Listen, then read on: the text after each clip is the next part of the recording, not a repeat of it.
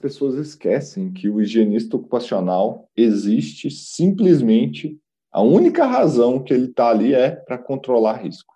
E o que eu vejo de trabalhos em que não tem controle dos riscos? Então, controlar os riscos é garantir que as exposições daqueles trabalhadores em um ambiente de trabalho estejam toleráveis.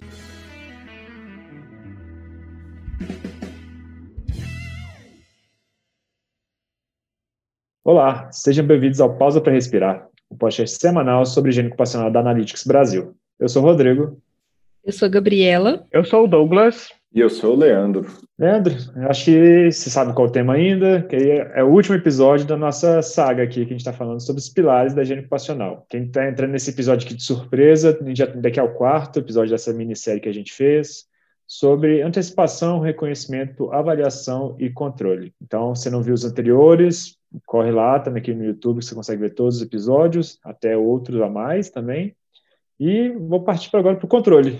Então, Leandro, para começar, o que é controle? Rodrigo, é, é o que eu vejo assim demais, né? O pessoal, a gente falou muito de avaliação no, no, no, no episódio anterior, né, do podcast, e as pessoas esquecem que o higienista ocupacional existe simplesmente a única razão que ele está ali é para controlar risco. E o que eu vejo de trabalhos em que não tem controle dos riscos? Então, controlar os riscos é garantir que as exposições daqueles trabalhadores em um ambiente de trabalho estejam toleráveis, ou seja, a gente garantir que haja uma alta probabilidade de segurança, que aqueles trabalhadores possam estar ali no seu dia a dia fazendo o seu trabalho sem que tenha uma probabilidade alta de ocorrências de doenças ocupacionais ou causas que possam causar o seu mal-estar. Então a gente vai aplicar então as medidas de controle, que provavelmente é um tema aqui desse desse podcast, para garantir que essas exposições sejam toleráveis. E esse é, uma, é um tema, é uma, um pilar da higiene ocupacional que é muito falho, infelizmente. E aí a gente pode enumerar por que, que ele é tão falho. Porque grande parte dos higienistas ocupacionais estão focados em fazer medição. A gente falou muito né, é, aqui de antecipação, reconhecimento, avaliação e controle.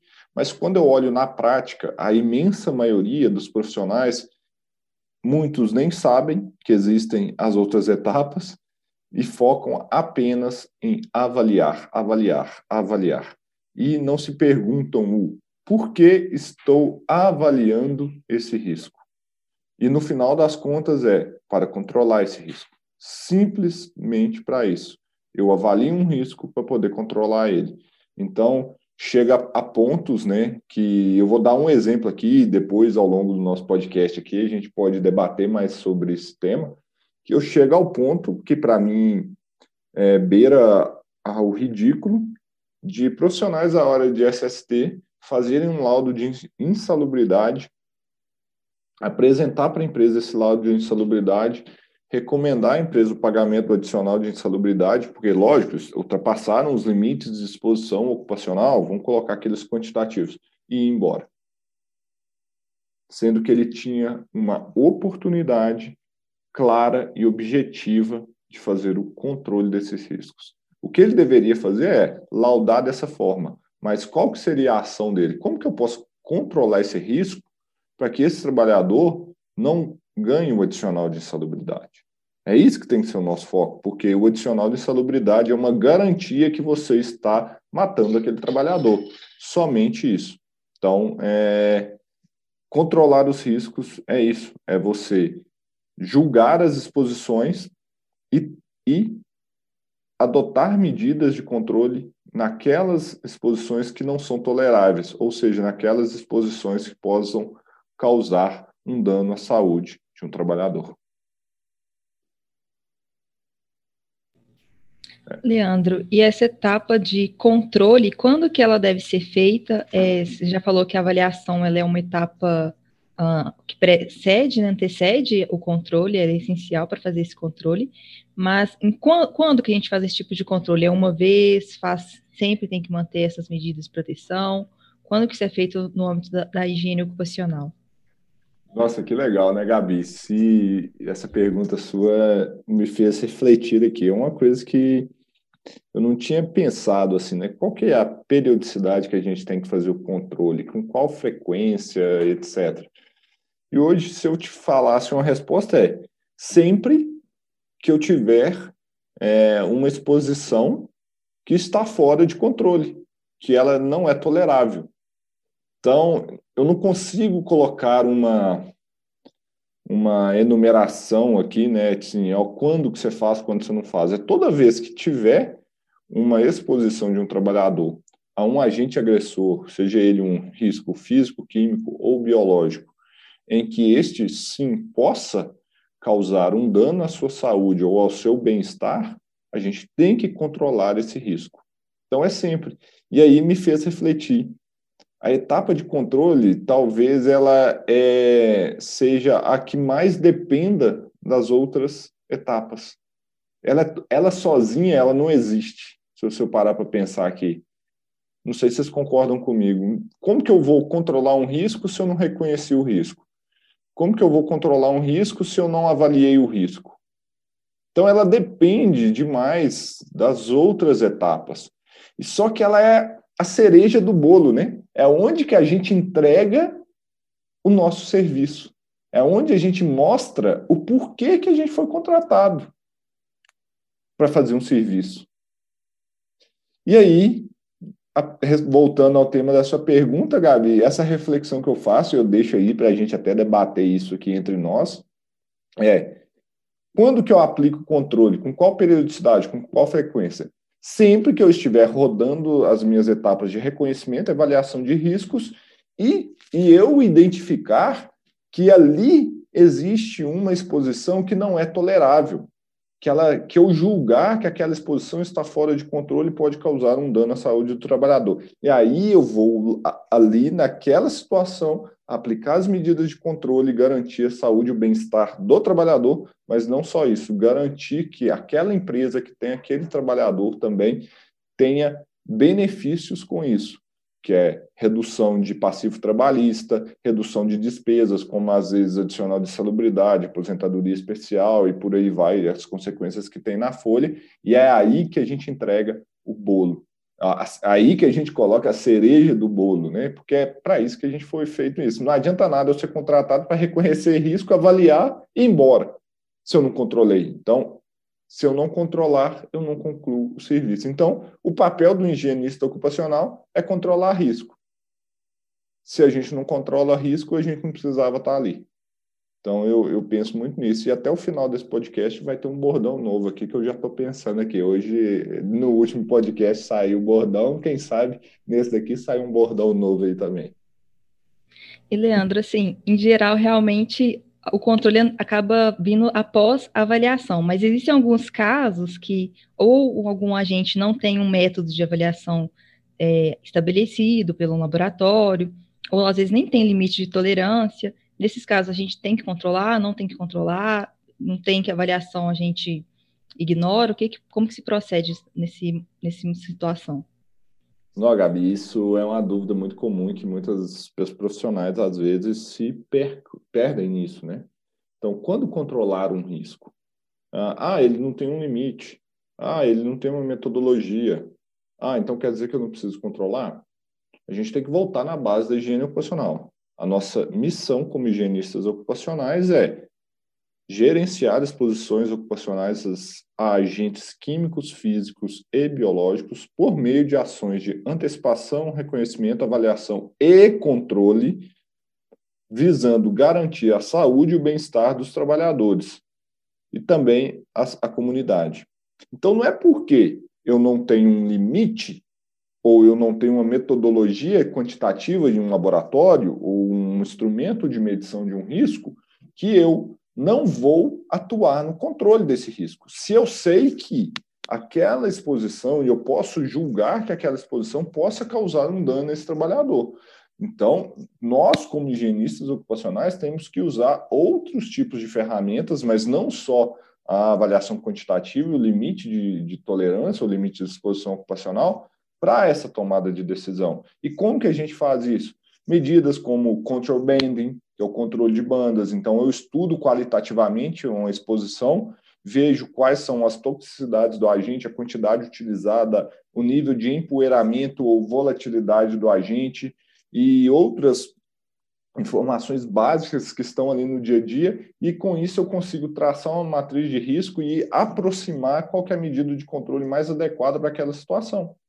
Então, eu vou ali e atuo na prevenção. É isso que a gente tem que fazer.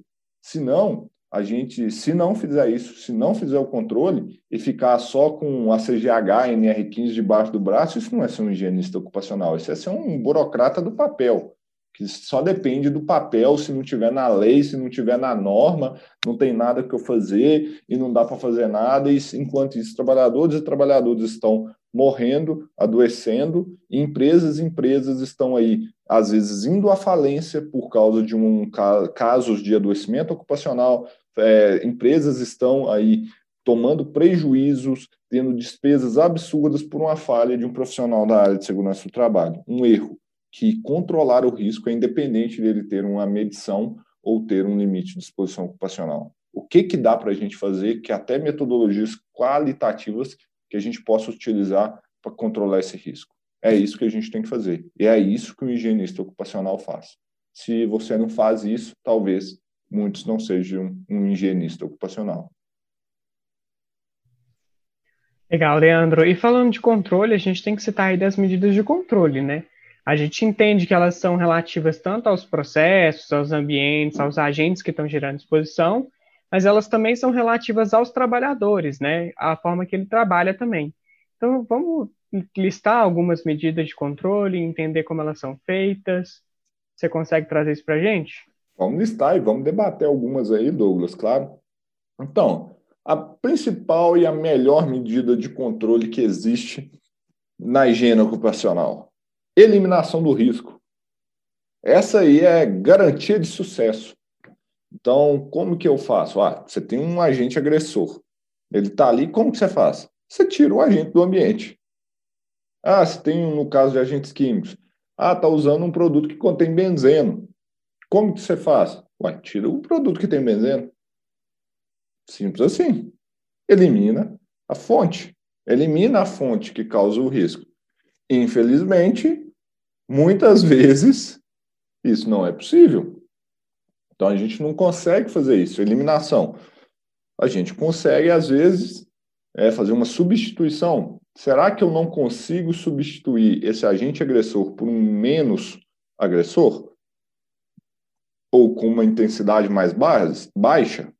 Ah, eu tenho uma máquina que gera uma vibração imensa de mãos e braços. Será que não tem um modelo mais novo em que o fabricante já tomou cuidado e foi ali e já estudou para diminuir a vibração que ela causa?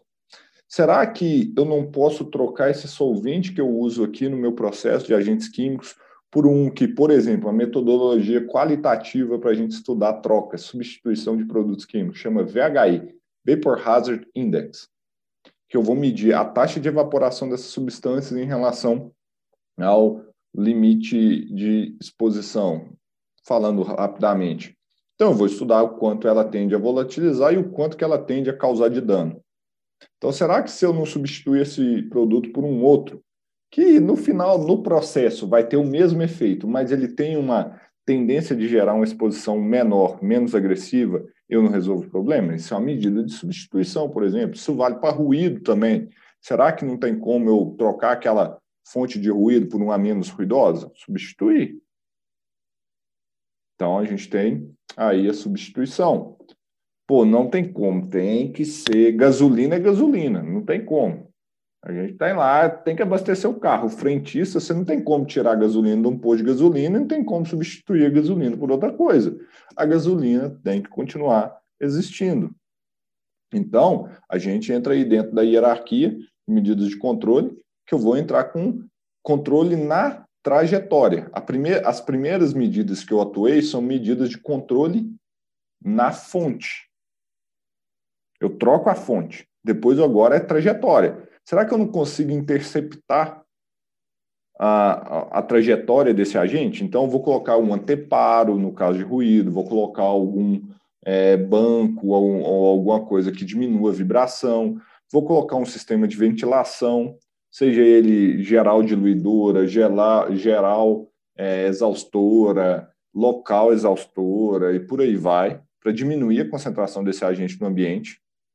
Eu posso também atuar com medidas de controle, com outros processos, não só ventilação, mas, ah, será que na, isso é na trajetória também, e se eu umidificar o processo, eu não tendo a diminuir a quantidade de particulado disperso no ar, isso é uma medida de controle também, então a gente tem que pensar, ah, será que se, é, não sei se o Rodrigo vai lembrar, Rodrigo, teve um projeto legal que eu acho lá na Química, que no DQ, que eu não lembro qual que foi o professor que desenvolveu uma substância para uma mineradora, que os caminhões estavam gerando uma quantidade de poeira muito grande ao passar num lugar.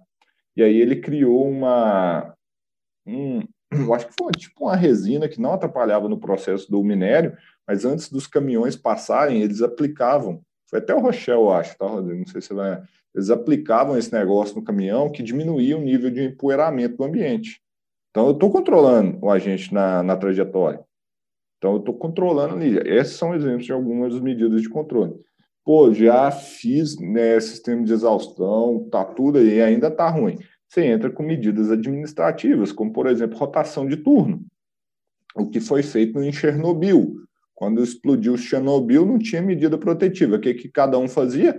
Cada um dava uma pasada, ficava 10 minutos limpando o lugar e saía fora, porque a dose máxima lá era 10 minutos que poderia já se sabe que isso daí não é uma medida de controle lá daquelas belezas, belezas, né? Porque não é à toa que tem um tanto de gente lá de Chernobyl com câncer hoje. Então, mas é, eu vou a exposição, vou, como que eu posso reduzir a exposição de um trabalhador? Pô, se ele trabalha oito horas, agora ele vai trabalhar quatro horas exposto, aí eu, ele faz outra coisa, onde ele não tem exposição depois. Então, é uma medida, substituição. E a última dentro da nossa hierarquia de controle é o nosso querido e velho EPI, Equipamento de Proteção Individual, que estudos já indicam que ele tem 20% de eficácia.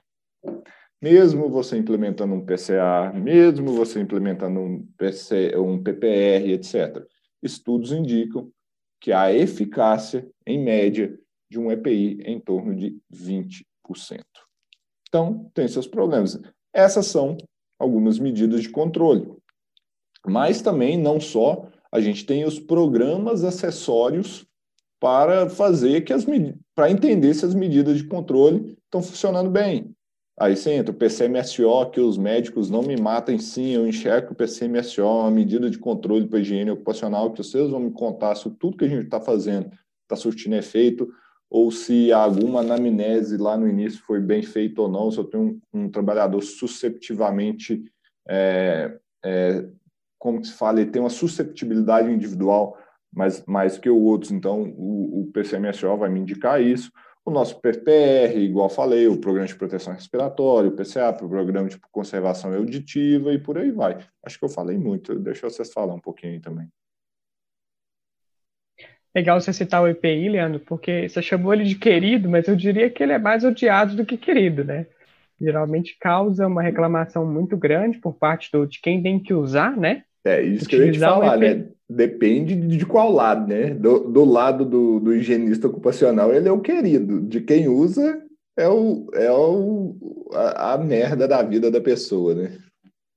É, e Leandro, essa eficácia de 20% que você citou, você acha que qual que é o principal motivo dela ser tão baixa? Bom, Douglas, é igual você falou, né?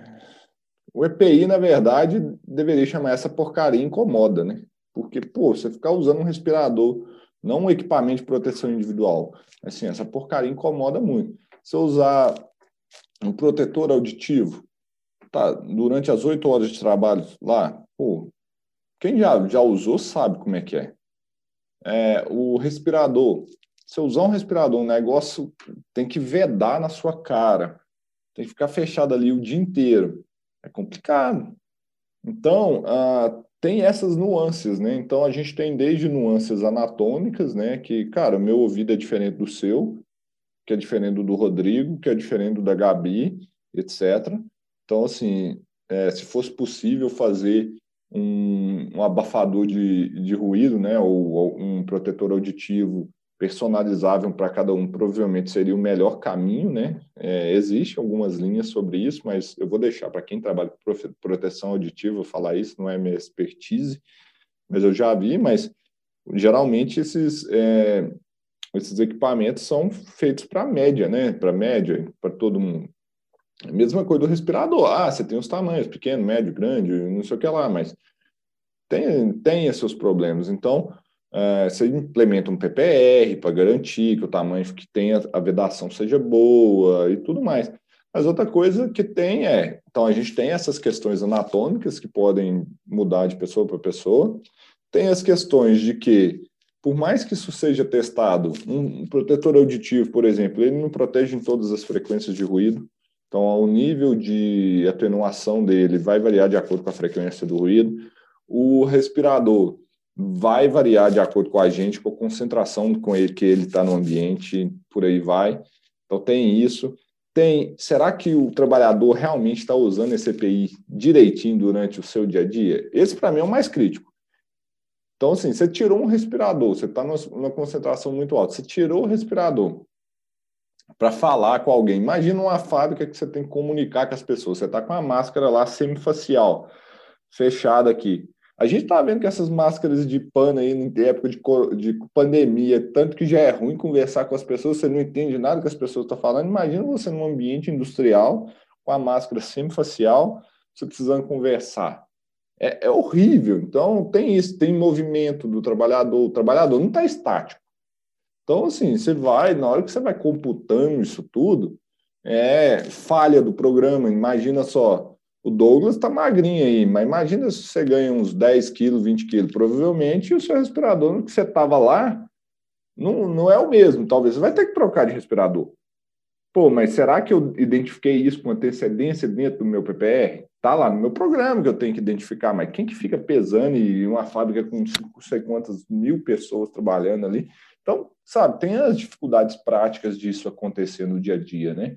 Então, é lindo, né, a gente ver, mas esses são alguns dos fatores que eu enxergo aí que contribuem para a baixa eficácia do EPI. Por isso que a gente tem que pensar em, nas outras medidas de controle antes para não ter que recorrer ao EPI, né? E, Leandro, você pensa aí que no, bom, o pessoal de engenharia, os técnicos sempre tem aqueles, aquele, aquelas gambiarras, né, os arranjos técnicos elas são bem-vindas em situações de né, situações que você acha assim, que muitas vezes podem ser bem feitas, né? Cara, não, pelo amor de Deus, né? Na hora de fazer proteção, não brinca em serviço, não. Pelo amor de Deus, gambiarra na hora de proteger o trabalhador é. Ah, não sei nem o que falar, Rodrigo. Então, assim, é, cara, gambiarra é gambiarra. Se gambiarra tem um jeito de ter uma tem a chance de dar errado em coisas básicas do nosso dia a dia, às vezes na nossa casa, imagina na hora que você está brincando com a proteção da saúde do trabalhador, né? Então, na hora de mexer com isso, foge gambiarra, não tem como, é, não tem como a gente dar esse jeitinho, não. É igual, tipo, pegar, estourar a máscara, colocar um borrachinho no, no ouvido para prender.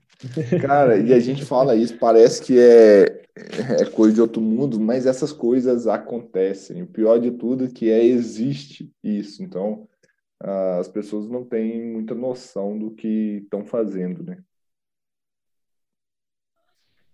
Bom, entre uma das medidas administrativas de controle que existem, tem a questão de capacitar os trabalhadores, treinar, padronizar procedimentos. E tem um caso interessante porque em plantas industriais tem todo um passo a passo para a questão de movimentação das pessoas, né? Então, olhar para um lado, olhar para o outro, sempre vai atravessar, subir, subir a escada sempre apoiando a mão no, no corrimão. E é interessante que nessa questão da pandemia houve muita discussão nas empresas com essa questão do corrimão, porque não pode encostar nas coisas, e aí tem que encostar, então teve uma muita discussão envolvida nessa área, né? E tiveram que inovar, propor soluções para resolver isso. É interessante pensar como que o controle tem que ser contínuo, tem que ser revisado, tem que ser analisado, tem que estar tá atento a qualquer mudança no ambiente para revisar e propor uma nova solução para conseguir continuar mantendo o controle daquelas situações. Né? É um caso inusitado que aconteceu nessa pandemia, é simples, mas existem vários outros que podem estar ocorrendo e a gente tem que ficar atento a essas situações. É engraçado você falar isso, Gabi, porque eu não tinha pensado, para ser bem sincero contigo, assim, é o corrimão, né? Uma medida de controle contra acidentes, quedas ali, poderia estar gerando uma fonte de exposição e isso tinha que entrar na sua análise preliminar de riscos para higiene ocupacional para agente biológico. Olha que você tem uma medida de controle de segurança do trabalho da parte de acidentes e ela hoje pode estar gerando não, ela não pode, não. Ela vai estar gerando uma fonte potencial de exposição de coronavírus, um agente biológico higiene ocupacional. Então, é, é você, igual você falou, a higiene ocupacional é viva, né? Cara, esse exemplo que você me deu agora, Gabi, faz a gente refletir demais, né? Imagina isso, a, a quantidade de mudanças que alterações que pode ter numa empresa é, no dia a dia que podem impactar a higiene ocupacional, né? Sim, uma pandemia, um corrimão foi um ótimo exemplo, igual você deu aí. É sensacional. É, o que eu achei mais legal daí, Gabi, é porque mostra também que é um trabalho em equipe, né? uma pessoa não vai conseguir resolver tudo. Então, ela tem que discutir, precisa levar isso para as outras áreas também para conseguir resolver a situação. Não, não, a gente achar que só uma pessoa vai resolver tudo é, é difícil, não, não, não dá para ser assim. Tem que ser bem comunicado com todas as áreas para ter essa discussão mesmo. Sem sombra de dúvida. Leandro, tá pronto para as polêmicas? Ah, sempre, né, Douglas? Polêmica quase que tinha que entrar no meu sobrenome antes do Magalhães aí. Leandro Polêmica Magalhães, vamos lá. O que, é que vocês prepararam para mim? Eu queria saber, Leandro, qual que é a sua opinião uh, em relação a medidas de controle, aplicação de controle em geral, uh, em situações em que a gente tem insalubridade ou aposentadoria especial? Para mim, Ai, ai, é o que eu falei no início desse podcast, cara. Para mim, ver o absurdo, absurdo do absurdo. Um engenheiro de segurança do trabalho, um técnico de segurança do trabalho emitir um laudo falando para a empresa pagar o adicional de insalubridade ou recolher para aposentadoria especial e não apresentar nenhuma medida de controle para cessar, essas, cessar o pagamento desse adicional. Para mim é, é o absurdo, porque uma das missões né, de um engenheiro de segurança do trabalho ou de um médico do trabalho, eu coloco isso. Eu dei uma aula em uma pós-graduação de engenharia de segurança do trabalho para falar um pouco de higiene ocupacional. E aí eu falei que é, uma das missões e o porquê da existência de um profissional de segurança do trabalho dentro de uma empresa é garantir que aquela empresa não pague insalubridade, adicional de insalubridade, nem recolha para aposentadoria especial. Isso é uma das missões. E eu sou, eu sou retórico nisso e falo: se uma empresa está pagando adicional de insalubridade ou aposentadoria especial, é uma falha do profissional de segurança. É, ah, mas o anexo 13 é uma falha. É uma falha, porque a gente tem que garantir que aquele trabalhador não esteja exposto. Ah, o anexo 13 é quadrado. Tá, tenta substituir alguma coisa. Ah, mas a gente não pode terceirizar a culpa.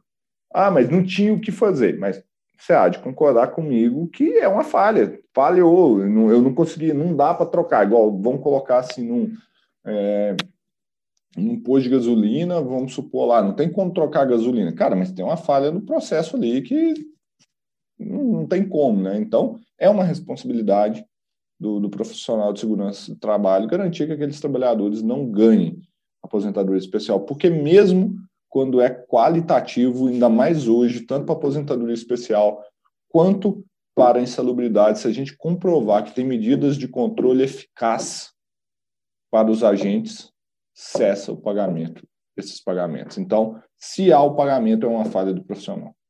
E muitos vão espernear, e já que é para causar polêmica, essa é a minha posição, e até hoje eu não vi ninguém me convencer do contrário estou aberto para alguém tentar me convencer, mas prepare-se para a argumentação. Eu não vou desistir fácil da minha opinião, mas se eu estiver errado, pode ter certeza que eu abro mão dela. Mas se é para polimer...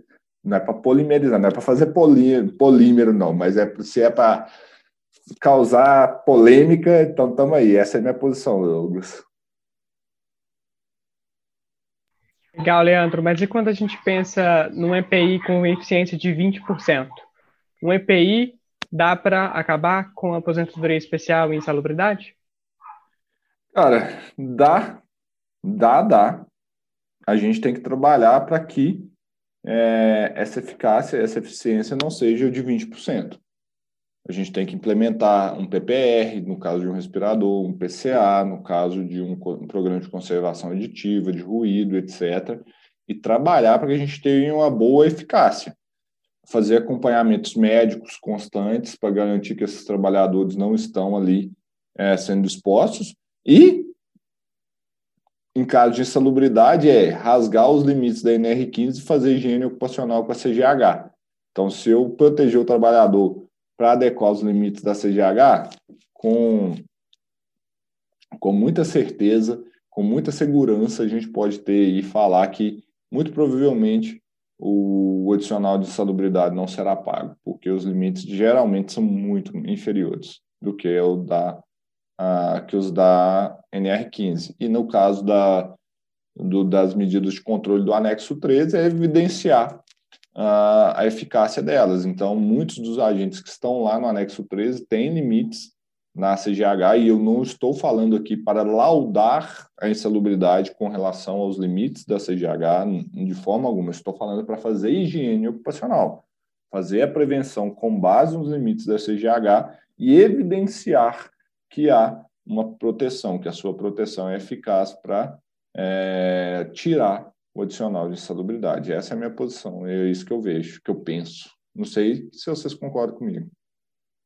É, e é uma situação complicada, né? No, ainda mais porque muitas vezes a parte de insalubridade vai cair em questões legais e quem julga não sabe as partes de higiene ocupacional, né? E muitas vezes não tem peritos adequados também para defender ou a própria pessoa mesmo, o técnico que está fazendo a outra parte, não consegue defender essa situação. Então, é, é, um, é um modo de abordar que deve ser levado em conta mesmo. Então, assim, a gente, a gente gosta, eu gosto muito dessa estratégia, eu acho ela muito válida, mas para na questão legal no todo é complicado, né? É difícil você dar uma resposta que vai resolver esses problemas.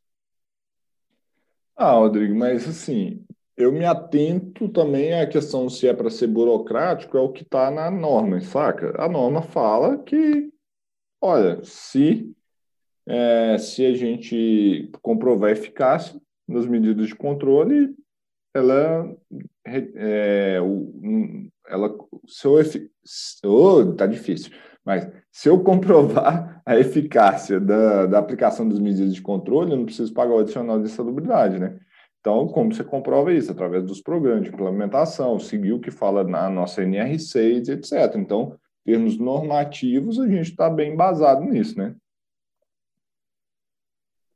E Leandro, só para a gente ir finalizando também agora, acho que é bem legal falar dos quatro pilares juntos, né? Porque a gente falou cada um individual, mas eles não funcionam separados igual. Você não consegue fazer um controle se você não souber quais são os riscos. Uhum. Então, você tem que fazer todo. Falar um pouco da, de como eles são dependentes uns dos outros e, de, e como eles são tão importantes separados também. Então, isso é primordial, é, Rodrigo. Quando a gente está falando de higiene ocupacional, todas as etapas andam juntas, né?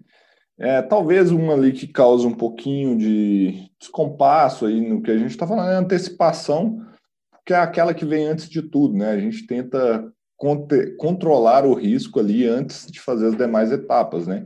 Mas não que para antecipar eu não preciso reconhecer, eu vejo assim, antecipação como eu reconheço, avalio e controlo. Então, dentro da antecipação, as outras etapas estão juntas. Então, é, estão ali dentro. Só que se furou a antecipação, aí eu vou reconhecer. Eu vou saber o que está no ambiente e tudo mais.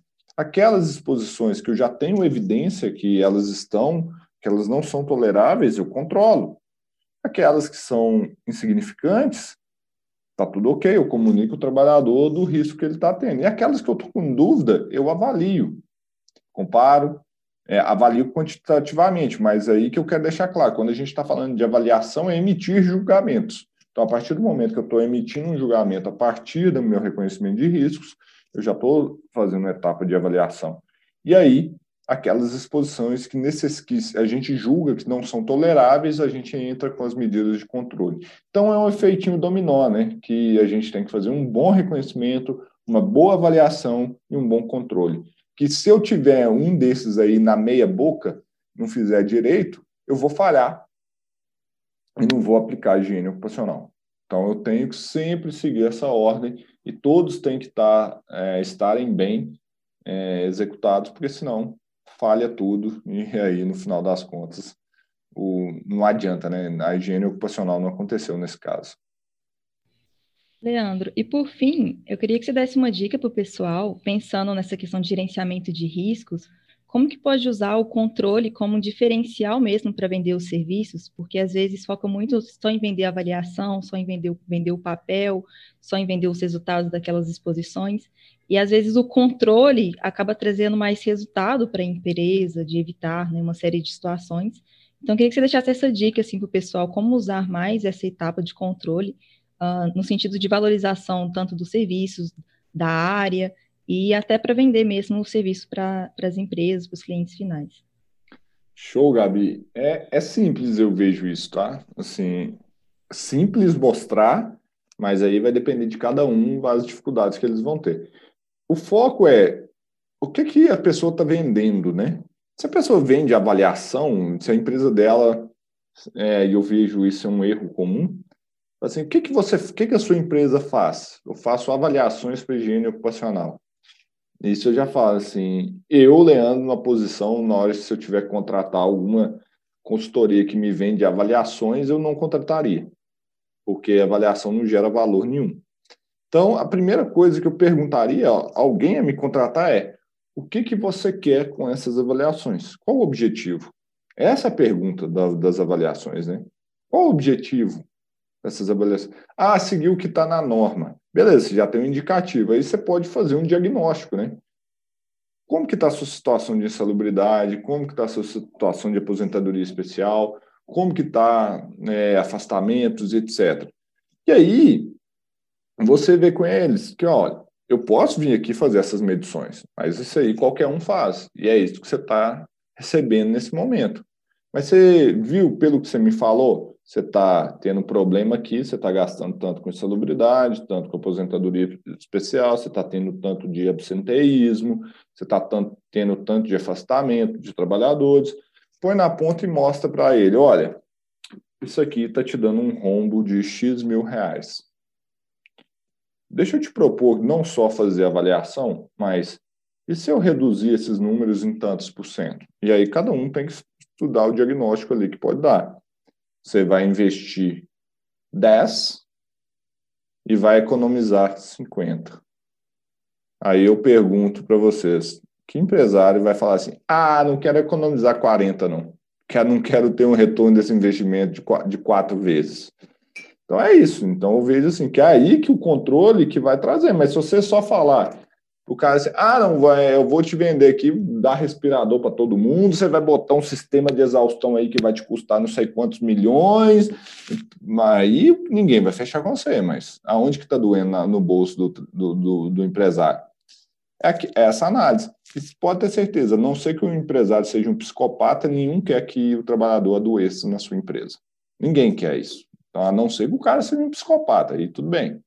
Mas é, Hoje, o grande problema é que geralmente as pessoas não sabem é, mostrar quais serão os benefícios da, daquela, daquela ação que ele vai fazer para a empresa, né? Qual é o benefício do controle? Então, eu acho que é isso que tem que ser o foco, Gabi.